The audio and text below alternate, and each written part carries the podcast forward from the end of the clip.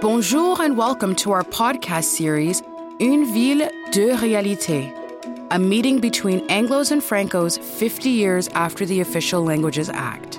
Ce projet a été lancé dans le but de donner aux deux groupes linguistiques la possibilité d'échanger et d'exprimer leur point de vue sur la vie quotidienne afin de mieux comprendre et apprécier la dualité linguistique de la ville de Kingston et les mille îles.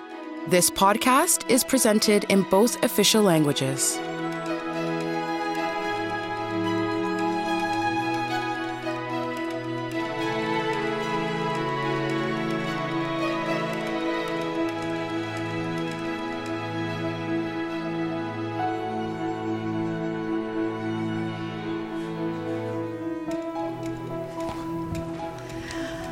Bonsoir tout le monde. Merci d'être là. Mon nom est Michel Dubois. Je suis la directrice générale de l'ACFO des. Et euh, j'aimerais remercier Patrimoine canadien qui, euh, sans qui le projet ne pourrait pas avoir lieu. C'est eux qui financent euh, le projet. Alors, je vous souhaite la bienvenue ce soir pour notre deuxième soirée de, de la série appelée Une ville, deux réalités. Ce soir, le thème portera sur la littérature et la poésie canadienne francophone et anglophone. My name is Michelle Dubois, and I'm the executive director of the ACFOMI. And I would like to thank Canadian Heritage that, uh, for the funding of the project. Uh, I wish to welcome everybody uh, to our second uh, event of our series called One City, Two Realities. Tonight we will talk about Canadian literature and poetry, anglophone and francophone. Je vais maintenant passer le micro à Madame Joanne Bédard, votre animatrice pour la soirée. Your host for the evening, Mrs. Joanne Bédard. OK. Bonjour. Donc, euh, bienvenue à tout le monde pour ce deuxième euh, dialogue. Welcome everybody. Alors, je me présente. Mon nom est Joanne Bénard, comme on vient de le dire, et j'enseigne la littérature française euh, et francophone au département d'études françaises de l'Université Queen's depuis, je ne sais pas si je devrais dire la date, depuis 1989. Donc, ça fait, ça fait longtemps. Euh, ce soir, donc, je vais je dirais, facilitatrice pour ce que j'espère être un dialogue, un dialogue entre nos invités, un dialogue avec vous aussi, parce qu'il y aura une période de questions. Um, donc, I hope everybody will feel included, even if everything won't be translated in both languages, that would be too long. Um, so feel free at the end to ask questions in both languages, and even during the presentation, um, to ask for a clarification in, in the other language. That would be completely fine. So you can raise your hand, and if there's something you want someone to, you know, say in the other language, that would be, I would love that if people can, you know, do that, um, and, uh, or wait at the end for a question. It's fine too. So, um, je vous présente maintenant, sans plus tarder, nos deux écrivains. Euh, donc, je vais le présenter dans leur langue, parce qu'ils vont parler aussi dans, leur langue. Alors, Bianca Côté, qui est à côté de moi, est née à Montréal, où elle a obtenu une maîtrise en études littéraires et elle a publié plusieurs livres, dont un récit, Carnet d'une habituée, en 98, et un livre de poésie en 2015. J'adore le titre, Un mandala dans une benne à ordures. Alors, j'en profite pour dire aussi que les livres euh, sont disponibles ici, s'il y en a qui veulent euh, les acheter et avoir euh, un autographe en même temps. Bianca a travaillé plusieurs années dans le domaine de l'édition, éditrice, directrice de production, correctrice d'épreuves, rédactrice, et elle a aussi été agente de programme pour le Conseil des arts du Canada. Depuis 2008, elle enseigne le français langue seconde au Collège militaire royal, euh, d'où donc son, son, rapport à Kingston. Eric Folsom is a Kingston poet who has long been active in the city's literary community. He worked for more than 20 years as a library assistant at the Kingston Frontenac Public Library, just here, okay? and helped edit the small literary magazines Next Exit and Quarry in the 80s and the 90s. He has published four books of poetry, mostly recently Le Loutre, a poetry narrative, and he has the book here for sale. Um, this is just, you know, a little bit of publicity. Born in the United States, he came to Montreal in 1969 uh, as a student at McGill, and he learned to love the complexity of Canada and has been a dual citizen since 1993. Donc, euh, je voudrais maintenant, juste avant de donner la parole à mes invités, euh, revenir un petit peu sur ce titre-là. Je suis un professeur de littérature. Il y a quelqu'un qui sait ici, là, qui se cache peut-être, qui, qui, m'a, euh, qui a eu le, le, le, plaisir ou le malheur de m'avoir comme, professeur. Donc, je me suis dit, le titre, hein, j'ai euh, Une ville, deux écrivains, deux réalités, One city, two writers, two realities. Euh, j'ai mis un point d'interrogation. OK? Je sais pourquoi j'ai mis un point d'interrogation. Parce que, en fait, euh, ce qu'on va se poser un petit peu comme question aujourd'hui, c'est est-ce que vraiment il y a deux réalités? Hein? On peut dire oui, mais on peut, on peut dire aussi que, d'une certaine façon, être écrivain, c'est peut-être une seule réalité. Donc, c'est ce qu'on va explorer un peu. Euh, donc, on va essayer un peu de, de voir euh, autant les différences que euh, les similitudes entre les deux écrivains. Bien sûr, chaque écrivain est unique, mais en parlant de leur parcours, en leur posant des questions, on va voir aussi comment, comment on pourrait en fait établir justement un dialogue. Euh, J'ai aussi demandé aux écrivains de, euh, de, vous lire un petit peu de leur, leur œuvre. Donc, euh, il y aura un moment où je vais leur demander pour quelques minutes de lire. Comme ça, on aura, euh, on aura aussi un, petit avant-goût de, leur texte. Alors, ma première question, et j'ai une petite montre ici juste pour essayer de tenir le temps, parce que je voudrais aller jusqu'au bout, puis vous laisser du temps aussi pour les questions. Alors, Bianca, on va commencer euh, par toi. Euh, Est-ce que tu peux nous parler de questions très générales de ta carrière littéraire? Euh, ben, J'ai commencé à publier dans les revues, je crois que c'était en 1985, donc euh, il y a à peine quelques années. Et euh, c'était vraiment, au début, c'était plus dans des revues littéraires. Et j'ai continué aussi par la suite à collaborer avec à, différentes revues littéraires, principalement au Québec, euh, mais aussi en France et euh, une revue aussi bilingue au Canada qui, qui je crois, n'existe plus, mais qui s'appelait Tessera. Euh, alors, j'ai commencé comme ça. Et mon premier livre, qui s'appelle La chienne d'amour, a été publié en 89 et je l'ai envoyé à, je dirais, au moins 12 éditeurs et je recevais une lettre, non. Une autre lettre, non. Une autre lettre, non. Et euh, je dois dire que c'était un peu frustrant euh, parce que j'avais pas de rétroaction. C'était euh, cela ne convient pas à notre politique éditoriale et etc etc. Jusqu'à ce que je reçoive un appel d'un membre du comité de, lecture d'une maison d'édition, la maison d'édition Triptyque, qui euh, me dit, bien oui, on va le, le publier. Toutefois, euh, ce qu'on vous demanderait, c'est de couper le texte de moitié.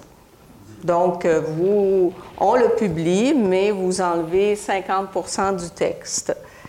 Et il faut dire qu'à l'époque, euh, les ordinateurs euh, était euh, vraiment très, très rare. Alors moi, j'étais avec ma machine à écrire manuel. Donc, la fonction couper-coller était vraiment une fonction couper-coller dans ma cuisine avec du ruban gommé et, et là, je retapais à l'ordinateur. J'ai fait ça quelques fois et bon, finalement, ça a donné la, la chaîne d'amour.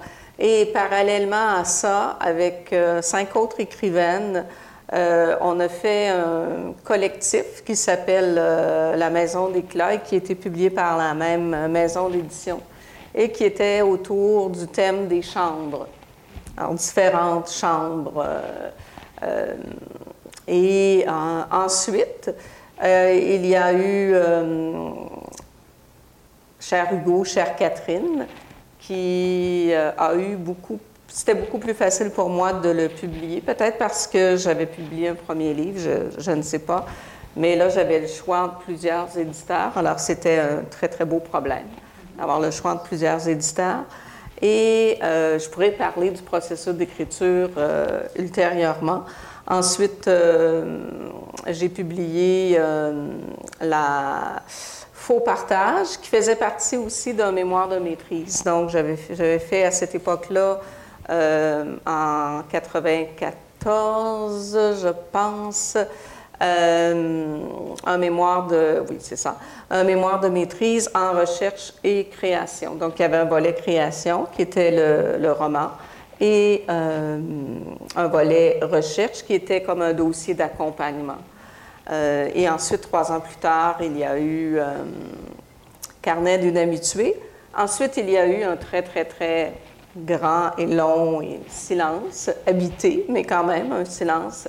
Donc, en 2015, j'ai publié euh, un mandala dans une benne à ordures. J'avais continué à, participer à des revues, mais disons que ça a été euh, plus, euh, plus discret, une présence plus discrète.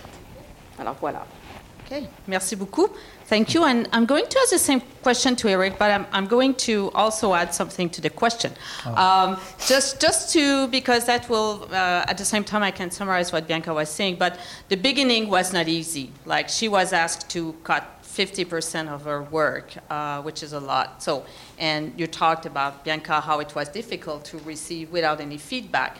Uh, just you know um, refusal like the, the publisher was saying no this is not for us but without nothing more. So I would like you maybe to start to say how was your beginning and, and also then tell us. And, and she talked also about some silences, like saying that, you know, at times there could be a period for a writer where there's no book. There's something happening, as you said, Bianca, there's something, but it's not a publication. So maybe these two things. Yes, yes and, and, and those things did, did happen. Um, but uh, my, my first book, um, came in through the back door. It was uh, I, I didn't realize I was writing my first book when I was writing it. Um, um, I was uh, uh, living in Kingston, uh, and I was the stay-at-home parent, and I was. Uh, this is like in the early '90s. Uh, so I was raising my kids, but I was also writing book reviews for the the newspaper for the Week Standard um, and uh, trying to figure different ways of making money from my writing. And um, the Kingston Artists Association, uh, which ran, uh, still runs the Modern Fuel Gallery, right? Um, they had a big pile of money for something called the Millennium Project. Uh, and, um, and, and you could apply for some of the money, explain what your art project was, and it had to be connected with the Little Cataraqui Conservation Area north of town. So I wrote a proposal. I said, My art project is I will write a poem about the last 10,000 years of the Little Cataraqui Conservation Area and I will read it outdoors in the in the in the ruins of the. There's an old barn. It's a foundation of an old barn uh, um, at the conservation area. So that's my art project, and to my surprise, they gave me the money. and so I wrote the piece, and um, and then I performed it, um, and. Uh, and I didn't think it would go any further, but the um, Artists Association printed, um, uh, uh, I guess, a newsletter. You know, they, they publicized what they were doing. And, and a sister organization of artists in Fredericton, New Brunswick, um, had a copy of the Kingston material. And a publisher in New Brunswick, Joe Blades, who um, at, the at that time ran Broken Jaw Press. He, he saw the notice of what I'd done in Kingston and he got in touch with me. So I, I want to see the manuscript. So that's how the first book. was it happened. about Kingston? It's about Kingston. So it was about Kingston, like you were reading about Kingston, like it was also yeah, the, the okay. Yes, yeah. So that's interesting. Yeah, it I went into been the published here. archives. Yeah. I, I contacted the Archaeological Association. Like, who would have lived here? When would they have lived here? Yeah. You know, on this piece of land. And, Oh, good. yeah. So it was the beginning, and then after that. Um, uh, I had a couple of friends um, in Toronto um, um, uh, women who were running Woolsack and Win Publishing. Um, and um, they, previously in the 1980s, they had published a magazine in Toronto called Poetry Toronto. Um, and I'd had a couple of poems in their magazine. Um, so I kept sending them manuscripts for their, for their book publishing operation. And um, ev- eventually they accepted one. But I had to cut some and I had to change things. And, and I published two books with them in 1997 and in 2001. And then they sold the press. and the new owner um, is a nice person, but I didn't have the same relationship. So, um, and she was much younger than uh, uh, than the previous owners. So I think there's a generation gap there. We didn't quite understand each other. Um, so 2001, I didn't publish another book until um, 2017. It's a 16 year gap. but I was writing all the time, so. And you were um, preparing the book that you published in 2017, more or less. Yes, and other books too, other which books. are Oh, still yeah. Oh. unpublished. Okay. Oh. But um, yeah, that was the, the big project was, was uh, Le Loutre, which um, I thought would take me five years or seven years, but it was, um, uh, it was more like 20. And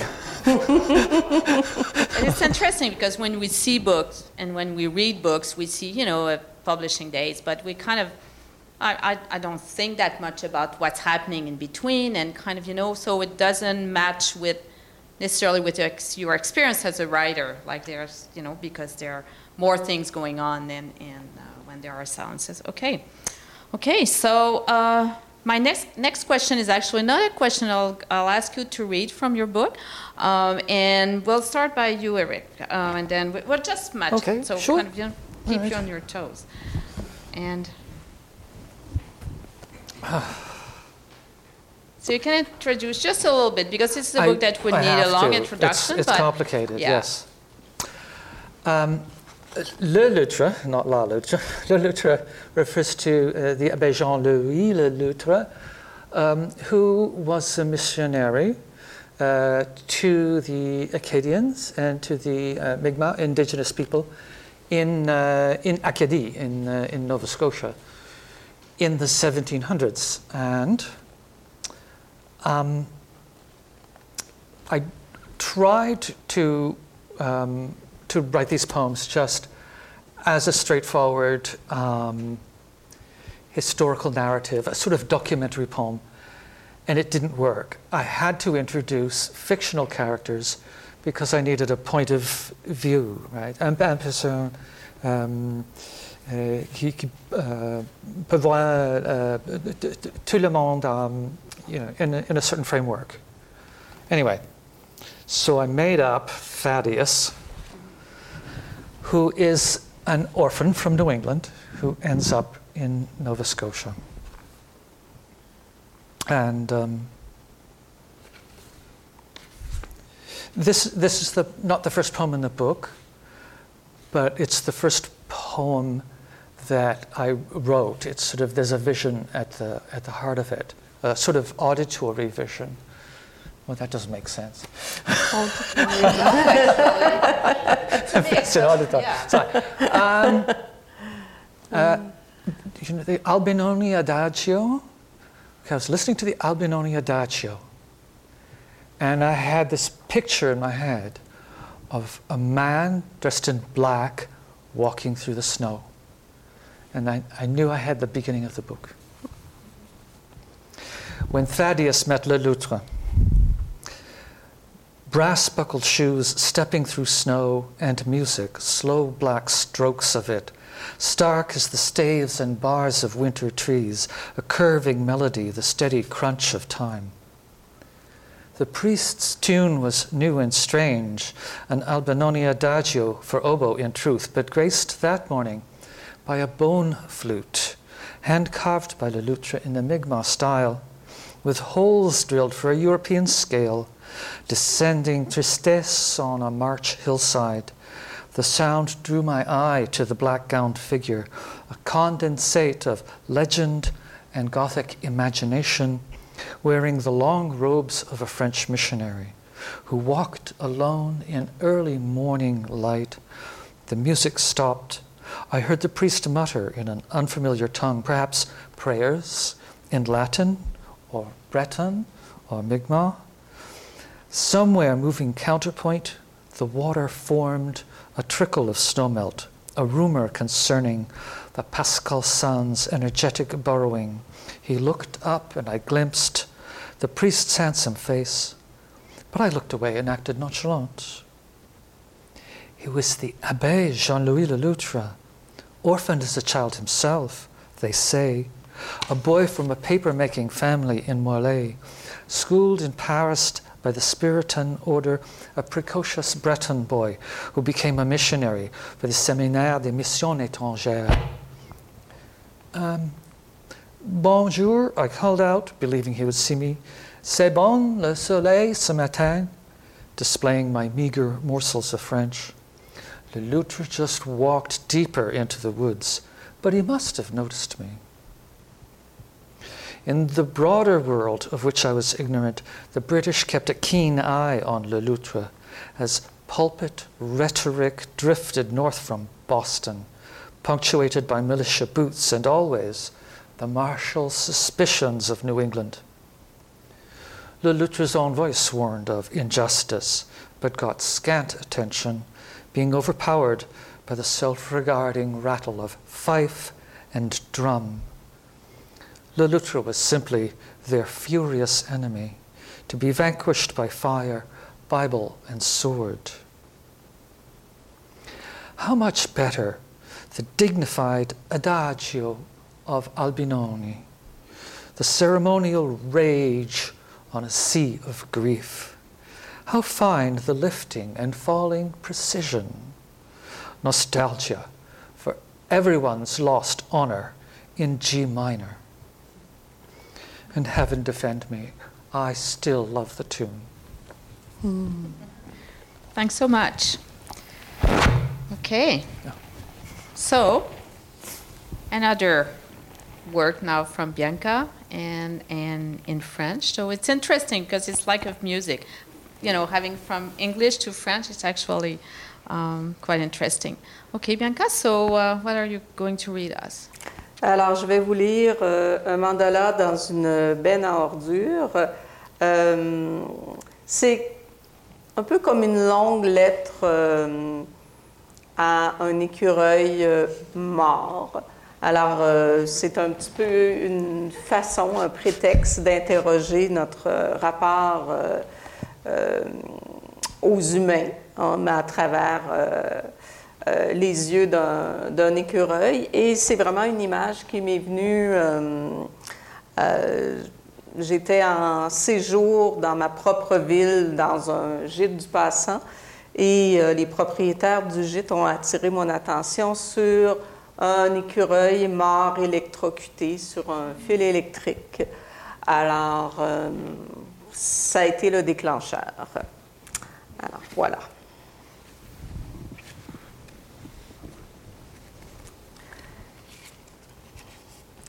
Les cases. La première question d'un sondage d'envergure nationale concerne la rage. Quel animal s'avère le plus susceptible de la transmettre? Le raton laveur, la chauve-souris, le furet ou ta propre espèce, l'écureuil gris? À la mine, j'a- j'ajoute une case pour l'humain. Enfant, je savais la mort possible, la croyais simplement plus accueillante, pressentais le ciel sans le ciel, la maison sans son feu, la mort sans la mort, je ne pouvais l'imaginer. L'arbre aux bonbons. Dans le ciel de mon enfance trônait l'arbre aux bonbons. Canne sucre et jujube enchantaient mes rêves, apaisaient les moments d'aigreur, du miel pour l'amertume. Autant l'avouer, je voudrais être écolière à nouveau, jupe écossaise et lacets détachés, maculé par la route. Toi, aimerais-tu redevenir bébé écureuil, le pelage rat? Aurais-tu rangé cette lubie avec les, les illusions dangereuses? D'une accolade? Ta mère te console. De ta peine, elle fait un cadeau qu'elle devine sans briser l'emballage, tes yeux en guise de ruban. Mouvement du monde. L'un des tiens se dirige vers nous, ne démontre aucune crainte. C'est nous qui affûtons notre regard. Il s'en prendra à nos victuailles. Nous mettons en scène notre propre avidité. À l'instant du bond initial, tes pattes avant frôlent l'air sans toucher l'écorce, éprouvant ton équilibre. Quelqu'un t'a sûrement déjà dit, Icare, suspends ton vol, le mouvement, personne ne peut te le voler. T'es bon, si gracieux, le jour baisse, tes couleurs fondent, désertent les yeux, des coraux glacés. Je redoute le départ, le décompte pardon, des départs, les préparatifs autant que les au revoir, mais j'adore partir, m'élancer sans rien apporter. Je ne suis pas comme toi. Le cœur n'est pas ma demeure. Mes bajoux se creusent en insomnie.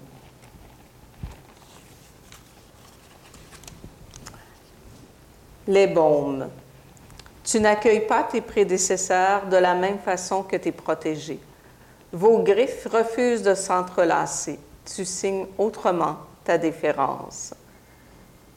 Si le baume de sapin cicatrise mieux que la gomme de pin, quelle écorce guérit les escarres? Parfois, on en serre une roche en pensant que la noirceur la protégera. Quel silence viens-tu d'enfuir sans l'avoir scruté à la lumière du jour? Sous la pierre, la moisissure s'est déjà infiltrée. Alors on ouvre la terre et on trouve un secret lisse comme une joie d'enfant. Gitan sans royaume. Tu n'es pas au rendez-vous. À la radio, un journaliste a évoqué les espèces en voie de disparition, aucune en voie d'apparition. On souhaite vous égarer à l'arrière des forêts, toi et congénères, des novas en mal d'orbite. Il y a toujours quelqu'un pour nous vouloir ailleurs, dans un sentier sec, sans tapis de feuilles. Les écureuils réincarnent peut-être des gitans invincés de leur voyage, soustraits d'un continent, peau de chagrin. Cette nuit, j'ai rêvé d'un feuillage au pourtour jaunâtre, mais le cœur était vert forêt, préservé.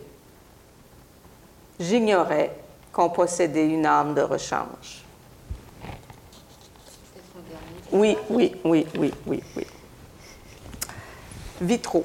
Pénètres-tu quelquefois dans une église, non pour, non pour te réchauffer, mais pour te rafraîchir?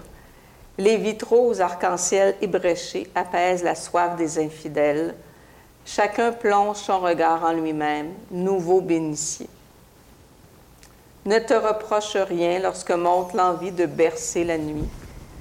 Dessille-moi les yeux, je ne vois plus la beauté, le feu des hémorrocailles, les sourcils froissés d'un chat les arbres qui s'étirent avec la grâce d'être en vie, de savoir le monde là. Montre-moi le juste et beau. Je me trompais toujours aux leçons de catéchisme. Ceci est juste et bon, cela ne vous rentre pas dans le crâne. Si le beau est superflu, alors le juste aussi. C'est une belle fin. Merci beaucoup. Désolée d'avoir à, couper un petit peu. Oh, J'ai vu qu'il y avait d'autres, mais on, on peut, s'il reste à la fin, au reste du temps, on pourra continuer la lecture. Alors, on va maintenant. Il y, a, toujours une question qui, moi, me fascine, mais c'est vrai que je suis un professeur de littérature, mais euh, je pense que si vous êtes ici, vous êtes aussi fasciné par le, ce que les écrivains ont à dire de leur processus de création aussi. Comment ils écrivent. Euh, euh, c'est toujours, c'est toujours fascinant pour moi. Donc, la, question, je vais, je vais commencer par. I'll start by you, Eric. See if you can talk about mm. how you write and what is your process, how, where you write, and uh, certain period of time, or anything interesting you want to say about the way you're writing and rewriting, possibly. And uh, yes. Um, well, uh, I've been writing for a long time, so it has changed. Um, I, I also had a manual typewriter, and, and then when computers came, I got a computer. Um, when uh, my children were small and, and the amount of uh, time that I had to write was broken up, um, I started writing. Uh, um, it's it's um, people call them uh. It's a two-line form, sort of a couplet and then another couplet and another couplet, and it's borrowed from you know, Persian and Farsi and Hindu. Um, uh, in English, we've changed them so much that I call them anti-ghazals. But I found um, I could sit beside the kids watching television, and then when the ads come on, I can write two lines. and I kept a little stenographer's notebook beside me, so I could like, oh, I have an idea, and I write two lines, and then yes, what do you? so. Um, and they got older, and I could write longer pieces. Um, so, so nowadays I have um, I have uh, instead of a stenographer's notebook, I have a Moleskine, and I carry that around with me almost all the time. And um, when I'm ready to take the notes into something that looks like a poem, I will get out my my yellow tablet and I'll sit in a cafe or at my kitchen table and I'll draft a poem. And, um, and I'll write maybe six drafts, seven drafts, eight drafts, and then I'll type it, and then I'll take the typescape and I will edit it, and then I'll, I'll go back to the yellow paper, and then I'll type it, and then I'll go back. So it, there's usually a dozen drafts or 20. And, um, and then they collect in piles and, and you send them off to a publisher. so for each poem, I guess you're kind of having one poem and then you write another one. It's kind of random where you're going back to one or you kind of write until you're finished with some pieces or it's kind of a, sometimes yeah. uh, sometimes you discover there's mm-hmm. a pattern and you go I, am writing a lot about um, growing up I'm, mm-hmm. I'm, writing about the house that i lived in when i was a child like there's a whole set of poems like that now i should add to them other times um, it, it's an idea you know mm-hmm. what if i you know, so you write to fit the concept and would you say that when you started to uh, write on a computer, you're still writing uh, by hand? Like it didn't change your way of writing when you started to use a computer? Did, it it did, did at first. Okay. Um, for a while, yeah. The early drafts of Le Loutre, I did them right onto the computer. Okay. Um, and after years of that, I, I didn't like it. I didn't like how it was coming out. I didn't feel um, sufficiently alive. So, so, you went back to so, writing on paper. Yes. Yeah. I think there's something. Um, I don't know. Physical. Yeah, no? it's physical. I feel like the the the body is more connected. Yeah. yeah. And um, it's m- just my perception, but I think it's easier to get joy and grief and everything onto the paper if you're, if you're very close to the paper. It's all uh, mediated yeah. by something, but the, the fewer layers, yeah. right, that you have mm-hmm. to go through, mm-hmm. I think the better. Okay, so I'm sure there will be questions about that. Could be questions about that. So we'll, we'll leave that to the audience at the end. Thank you. So we'll ask uh, Bianca. Alors, Bianca, je sais que tu as apporté aussi pour nous montrer un peu comment tu, euh, comment tu travailles. Donc, on va te poser la même question aussi. Quel est le processus de création? Qu'est-ce que tu peux nous dire de, ça? Euh, ben, ce qu'il y a de commun euh, avec, je dirais, pour les, au moins trois livres. Euh, je, vais, parler d'abord de La chienne d'amour parce que c'est un peu à part. C'est mon premier, c'était mon premier livre. Euh, les mots étaient vraiment des déclencheurs. Et aussi, il y avait un, seul personnage, mais chaque chapitre était un aspect de cette femme-là. Donc, il y avait l'amante, l'enfant, la jumelle, euh, euh, la folle. C'était vraiment... Et j'ai commencé à écrire des fragments et à faire beaucoup de copier-coller. Et euh, après, j'ai euh, disséminé, si on veut, les fragments euh, dans les différents chapitres qui constituaient un peu les, les thématiques. et ensuite, ben, j'ai coupé de moitié et finalement, ça a donné ce que ça a donné. Pour la chère Hugo, chère Catherine, euh, je suis vraiment partie de ville, c'est-à-dire que c'est un roman qui s'échelonne sur une quarantaine d'années et pour chacune des années, il y avait une ville d'ancrage. Euh, euh, d'ailleurs, le, premier titre, ça s'appelait Ville d'exil. Je l'avais soumis un prix que je ne pourrais plus euh, revendiquer, c'est-à-dire le prix du jeune écrivain francophone. Dans ce temps-là, j'étais jeune. Alors, et j'avais gagné le premier prix avec ça, mais c'était vraiment des villes et euh, plus deux personnages euh, principaux. et la, la le, personnage qui revenait constamment a commencé à 7 ans et a fini à 50 ans. Donc, et ça finit un peu avec la mort du père qui, lui, avait environ 75 ans euh, au moment de son décès. Donc, euh, euh, c'était vraiment ce déclencheur-là. Mais pour tous mes livres, j'écris surtout le matin. en fait, j'écrivais surtout le matin parce qu'étant donné mon travail, le matin est un peu occupé. Mais disons qu'habituellement, mon processus, c'était vraiment d'écrire le matin. Euh, pour deux de mes livres, Carnet d'une habituée, il faut partage, c'était vraiment aller dans les cafés. Euh, donc, euh, les cafés, les parcs. Et j'apportais toujours, moi aussi, un cahier avec moi. Quand j'ai fait une petite recherche pour ce soir, j'ai découvert que j'avais au moins 20 cahiers euh, presque vierges qui étaient commencés. Euh, mais donc, euh, et l'après-midi, je retapais à l'ordinateur. Et après, je relisais le lendemain. Après, je recommençais.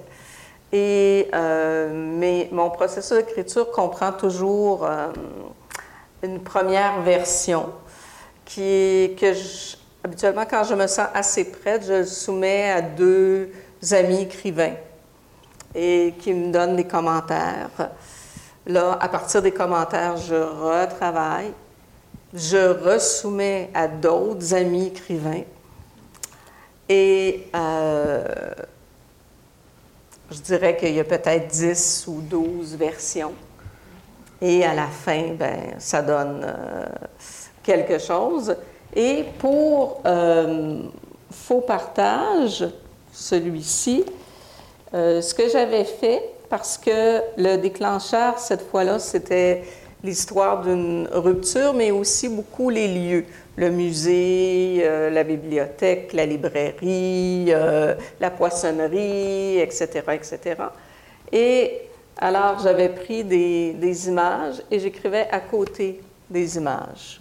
Donc, Évidemment, c'était c'était pas la finalité, mais des fois, c'est des images qui sont tirées de films, comme cette image-là que vous voyez probablement pas très bien, une femme dans une baignoire. Là, c'est un film de Woody Allen. Et il y a une scène dans la baignoire. Hein. mais ça, me sert comme de, vraiment de déclencheur. Et pour euh, Carnet d'une habituée, c'était aussi les lieux qui étaient des déclencheurs et j'ajouterais les mouvements. Et pour le dernier,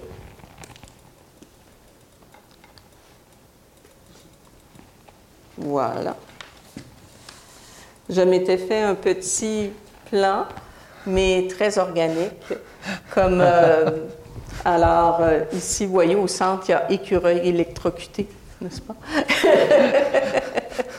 Et, bon, les cachettes, la nourriture, la famille, euh, le ciel, l'itinéraire, les chutes, etc., etc. Évidemment, tout ça n'a pas tenu, là, hein, on s'entend, mais ça a été, euh, ça m'a beaucoup aidé quand même. Euh.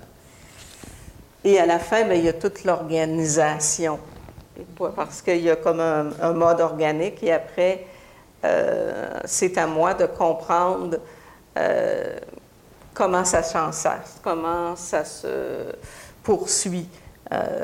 et c'est des fois c'est laborieux et des fois j'ai besoin d'un œil extérieur aussi va me dire, si tu mets ces deux fragments-là côte à côte, il n'y a pas assez de résonance. Mais si tu les mets plus loin, il y a de la résonance. voilà. Okay, thank you. This is fascinating. I really, like uh, hearing how uh, writers are writing, and it also show how long it is in a process. When you read the book, there's a lot of, you know, uh, other versions of the same text and for you having feedback from other writers. I don't know, Eric, you might do the same thing at times, having readers or yeah, not. You kind of a, a little bit. A little bit. Yeah. Yeah. yeah. So, but I'll. Uh, um, uh, uh, Bruce Kaufman, where are you? Um, I go to uh, the open mic readings that Bruce organizes once a month, and I'll take the poem that's almost ready, mm-hmm. but I want to know how people are going to react to it. So, that's good. So I just, I, I, yeah. So I get the feedback by looking at people's faces. so I'm looking at the clock, and we would have another 10 minutes because we started at 10, uh, 10 to 7. So that will give us, if I'm, uh, so just um, another 10 minutes, and then you, we can have questions. So I'm just going to it because I have two more questions, but I think they could be answered quickly.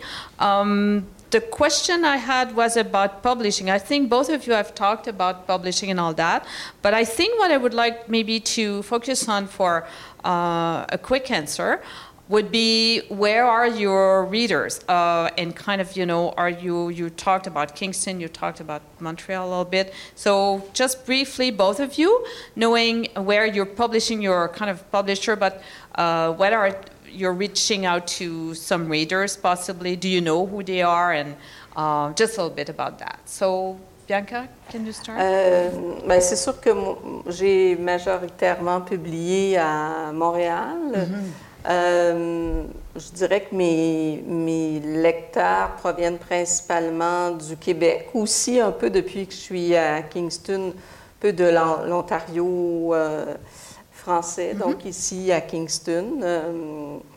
Euh, c'est sûr que des fois, on ne connaît pas nécessairement nos lecteurs. Mm-hmm. on peut avoir des critiques euh, dans les journaux. Euh, des fois, on est surpris aussi par les critiques. Euh, un jour, pour cher Hugo, chère Catherine, j'avais reçu une très, très, vraiment très mauvaise critique, là, mais la, plus mauvaise des mauvaises critiques. Et le, journaliste disait Cette femme est une obsédée sexuelle. J'avais fait OK. je ne savais pas. J'étais vraiment surprise. Donc, des fois, on ne mesure pas l'impact que, et aussi la vision que les lecteurs peuvent euh, avoir de nous. Euh, ça m'est arrivé parfois de recevoir des, lettres euh, par le biais de mon éditeur ou de l'Union des écrivains, de personnes qui me disaient Ah, j'ai beaucoup aimé votre livre. mais il y a beaucoup de lecteurs qu'on ne connaît pas. Et j'ai beaucoup, il faut dire que souvent en poésie, on a beaucoup de lecteurs écrivains. Souvent, les écrivains lisent les autres écrivains. Mm -hmm. ouais. Bonne réponse. Uh, we'll ask uh, Eric the same question. So, do you know, uh, are you reader mostly in Kingston? Do you know where they are and where you're publishing? Yeah. Mostly Kingston. Yes, mostly Kingston. Yes, um, um, and you know the, the writers are the readers, and the readers are the writers. Um, uh, but also, uh, um, the English Canadian audience is, is fragmented.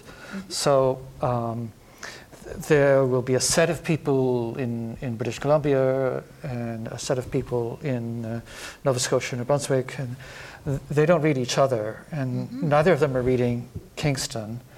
Um, uh, we, we might all be reading Toronto if we feel like it.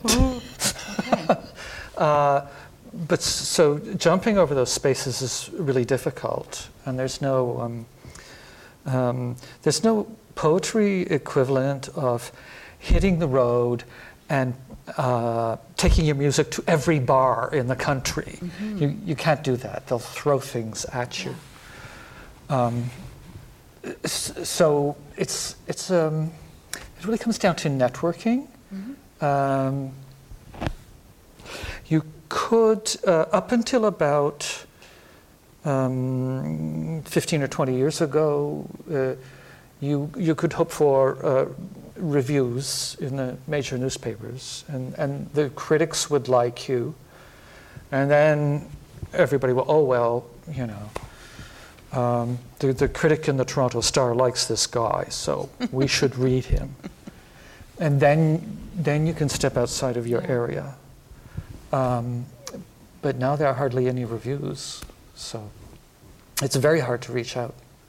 So even if you kind of will think, okay, it's, it's English, like you can cross, you know, uh, not the borders, but yeah, and at least in Canada, but it's not that true. As in Montreal, you're saying in Quebec, maybe the audience is more, uh, your readers might be not just in Montreal. Would you say? Non, euh, effectivement, mes, mes, mes lecteurs vont être en- à Montréal, mais aussi euh, dans le Bas-Saint-Laurent, dans, Ouais, bien. euh, un peu partout. Souvent, quand euh, il y a une critique dans une revue littéraire, on a des, des- des revues de recension comme Lettres québécoises, Nuit blanche. euh, c'est sûr que ça aide un petit peu à la diffusion. Euh, il y a beaucoup d'éditeurs au Québec qui ne croient pas beaucoup. euh, enfin, mon éditeur, Les Herbes Rouges, ne croyait pas du tout à la publicité. Alors, euh, donc, il y avait très peu de publicité. Euh, mais on a- il y a aussi le fait que dans ce que je publie, il n'y a pas. euh, il n'y a pas 10 000 lecteurs, là, loin de là. là. C'est des tirages de 500 exemplaires, 1000 exemplaires. Des fois, quand, comme pour Carnet d'une habituée, je pense que ça a été en réédition. Et là, j'étais Ah, wow, réédition, yes! Mais c'est plutôt rare. Et des fois aussi, on est lu dans les écoles, comme euh, souvent été invité dans des cégeps ou euh, si, le, si un, un professeur euh, met notre œuvre au programme, ben, c'est sûr que ça aide un, un peu, Un peu beaucoup. un peu beaucoup. Okay, so merci. I think I'll stop um, here. So if there are more questions, because I think the other question we can you you answer mostly all the questions. So I think I would like to hear from people. There's lots of things you said that you know might bring other questions. Um, I just wanted to start with a comment. I think you guys were very engaging speakers, and I really like to listen to all of you. And I think you all look very nice tonight. Thank you. Thank you. Okay. other question or nice comments like that? okay. Euh, c'est une question pour euh, Bianca. Bianca, ça fait presque dix ans que tu es maintenant à Kingston. Est-ce que tes thèmes ont changé vu que tu es dans un, un milieu anglophone? C'est une bonne question. En fait, j'ai- j'ai j'ai réfléchi un peu à, à ça. Euh, j'ai tendance, quand j'écris, à essayer de me retrouver dans des, dans des lieux de, euh, qui sont un peu comme des refuges. Alors, mon premier lieu de refuge, c'est le café. Et Dieu merci, à Kingston, il y a plusieurs. Hein. Euh, et il y a, il y a plus, de plus en plus de coffee shops, hein, de cafés. Et euh, il y a des parcs. mais je ne dirais pas que mes préoccupations ou les thèmes ont changé. Euh, peut-être que euh, dans mes poèmes actuels, donc j'ai une œuvre en, cours, le rapport à la langue est peut-être plus nommé, sans, que jamais le mot français ou anglais ne, soit là, mais peut-être il y a, peut-être une plus grande affirmation dans l'écriture dans des poèmes. Mais c'est difficile de dire quelle variable. Est-ce que c'est le fait que je sois maintenant à Kingston et que c'est euh, un milieu qui est euh, anglophone? C'est peut-être un milieu où je me sens plus étrangère. Et ça me permet de nommer cette étrangeté-là. Oui, je pourrais dire ça. Bonne question. Bonne réponse. Euh, Normand, oui, donc. Ma question est un peu semblable à celle d'Ulrike, mais je peux la poser à Monsieur, um, Monsieur Eric? Oui. Uh, we're talking about two realities, and I know that you have dual citizenship. So yes. An American reality, a Canadian reality. You also lived in Montreal, and you're writing about l'Acadie. Yeah. So you seem to have many realities. Beaucoup de réalités, How do these different realities do they impact your writing? And maybe for Bianca, uh, in, in the same way, um, do you read in English? And does reading in English or literature in English influence you or your writing? You want to begin? Okay. Um, I, I've from a, from a very uh, young age, I had to learn to work in, uh, in different cultural registers. Um, my, um, my, my very Yankee mother died when I was seven. My father remarried. So when I was eight, I had, instead of a Protestant Yankee mother, I had a Lithuanian Catholic mother. Okay? so and, and Christmas would be, um, you know, in the course of one day. I'd be going from one culture to another. Um, so I got used to having, you know, double vision. And, and, and coming to Canada was, uh, was more of that, only more intense. um, and I, I don't know, I think I, I can't articulate it exactly, but I think that's part of my mission, if I could put it that way, um, to, to express multiple visions at the same time. Um, uh, too often we are presented with a very simple worldview. You know, uh, we are good and they are bad, and we have to win and they have to lose, right? And but it's reality is never like that. So, yeah. So it's that's just what I do. so it's many realities, we could say. Like it's kind of many realities. Yes. Not yeah, not one, not two. Yeah, yeah, yeah. Oh, oh ah, c'est beau. Euh, ben, je lis peu en anglais. J'avoue que lorsque je lis en anglais, c'est beaucoup des livres de finances. Alors, est-ce que ça influence mon écriture? Peut-être. Euh, parfois des romans policiers. Je lis euh, de temps à autre de la poésie en anglais et des nouvelles. Et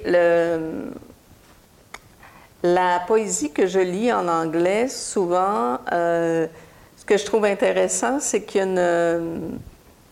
Pas, pas, toujours, mais il y a une simplicité que, euh, que j'admire et que j'aimerais avoir dans ma propre poésie.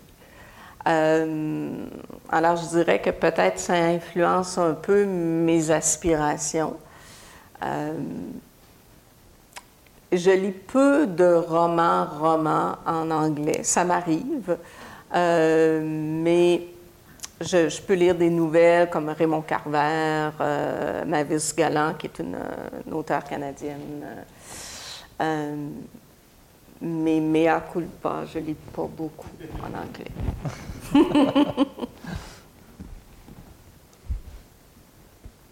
Euh, moi, j'ai une question à propos de.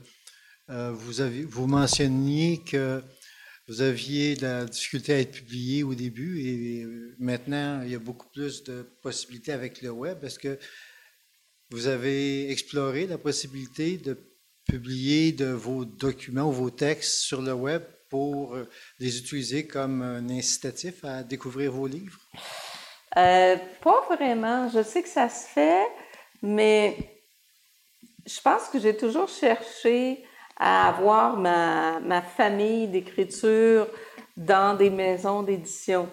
Donc, quand j'ai trouvé, par exemple, Les Herbes Rouges, euh, je sentais que c'était vraiment ma famille d'écriture. Sur le web, euh, j'aurais peut-être moins un sentiment d'appartenance.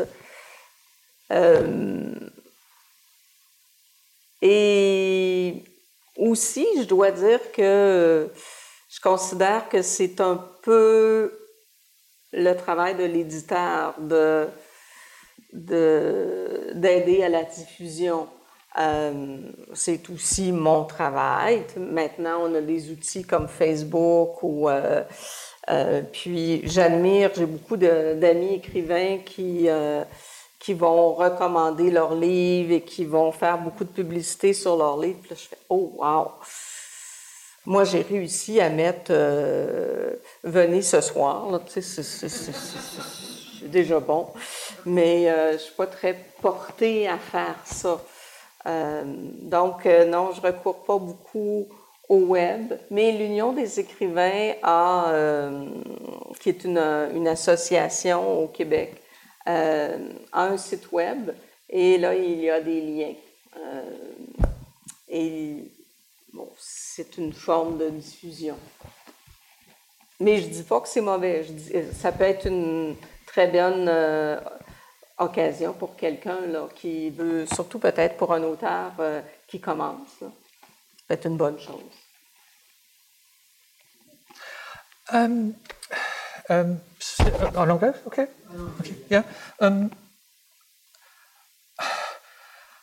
I, I, I wish Marshall McLuhan were alive right now so he could look at this internet and say, here's what the web does to our perceptions and to how we work. I know it's doing something, but I don't know what. It's another, it's another medium.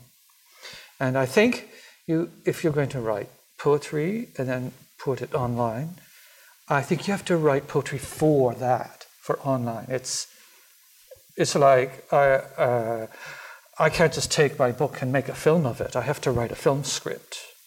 And I think you need to write for the web if you're going to be on the web. It's its own medium. uh, Bianca, um, je veux juste savoir si vous, euh, de temps à autre, vous considérez la possibilité de composer en, en anglais, mettons. Uh, and Eric, same thing. do you, at times consider the possibility of composing or writing poetry or uh, etc in euh, French? Hmm. Je pense que si je le, je pense que si je le faisais, je le, je le ferais vraiment comme euh, un exercice de liberté. Et euh, un exercice de liberté dans le sens que parfois il y a des barrières qui tombent et ça permet de découvrir une nouvelle facette de l'écriture. Mais euh, ma maîtrise de l'anglais étant ce qu'il est, c'est-à-dire déficiente, euh, je retraduirais en français. Ça, c'est sûr, parce que je ne pourrais jamais prétendre écrire en anglais. Euh, ça serait vraiment comme un, exercice de liberté pour dire, OK, je vais écrire un poème en anglais et je vais voir où ça m'amène. Et peut-être qu'il y a deux lignes que je vais garder de ça et que je vais traduire et qui vont m'amener à faire un autre poème en français. Je dirais ça, ouais. Um, I've, um, uh, in the last two, two, years, I've been reading a lot of uh, Jean Cocteau, uh, and I've, um, some of his uh, poems I'm finding difficult, and in order to, I've been translating Jean Cocteau because it's the um, only way I can figure out what's going on inside of the poem. Um, I can't do that in French. it's so, uh, you know, the vocabulary, the grammar, um, but also um, the, the gymnastics that's happening inside the poem. Uh, a, a, great poet like Cocteau is like, he's, um, he's, he's doing little somersaults in the middle of the poem. he's so comfortable that he's just, you know, he's, he's walking the tightrope to get from the beginning of the poem to the end of the poem, but then he's doing tricks along the way. It's like, I can't do that. I'm just going to see some very interesting parallels here because you're saying you could use English for your own writing, and you're saying your reading also kind of reading is something that will nourish yes. you as, as yes. like reading in French. So it's interesting how both of you are actually using the other language. I have to say that was my last question I didn't ask, so that's great that it's coming from uh, from the audience. So I think we have one more. I think. Do you want to talk? Yeah, I'm going to give you. Merci. Oui. Um, going to start in English and morph into French. Uh, Eric, you said you couldn't uh, do poetry in the bars, but I was just wondering if either one of you is has ever been uh, interested or seduced by the new forms like slam and, and rap. Avez-vous déjà été tenté d'essayer de, de rapper, euh, Bianca? Euh, Ou de, de le faire euh, en public? J'ai jamais essayé de rapper, mais j'ai fait beaucoup, beaucoup, surtout dans, je dirais, dans, dans, ma, dans ma vingtaine, dans ma trentaine. C'est beaucoup de lecture publique et beaucoup de lecture publique dans des bars aussi. Euh, c'est assez, c'est intéressant parce qu'il faut vraiment parler par-dessus les, gens euh, parce que les, évidemment dans un bar, euh, on a un grand concurrent qui est la bière hein, et, les conversations qu'a- qu'amène la bière. Euh, on a un auditoire qui est parfois très intéressés et d'autres qui sont... Il y a d'autres éléments dans d'autres salles du bar qui le sont beaucoup moins. Je dirais que ce qui se rapproche le plus du slam, je ferai jamais de slam, c'est, sûr pour, moi, je ne me vois pas faire du slam, mais c'est peut-être la scansion du poème. Euh, et, les gens qui font du slam, souvent, euh, euh, le slam peut être très intéressant en soi, mais c'est un petit peu comme Éric le disait, c'est-à-dire c'est un médium à part entière. On lit après un poème écrit, euh, un poème dit en slam, ça n'a pas du tout le même effet sur papier. Et je pense que je suis trop intéressée à laisser des traces écrites. Je dirais ça. Yeah, well, um, I agree with Bianca. Um, and I, I, I, like hearing uh, slam, uh, and I like uh, those kinds of events. Um, um, I used to write more like that, you know, just sort of turn the emotions up to 10 and then just sort of blast them at the audience. And it's, you know, I, but it's not what I want to do now. you know. I want to sit there with my, with my cup of coffee and have a chat with you. I don't want to blast you with my feelings anymore.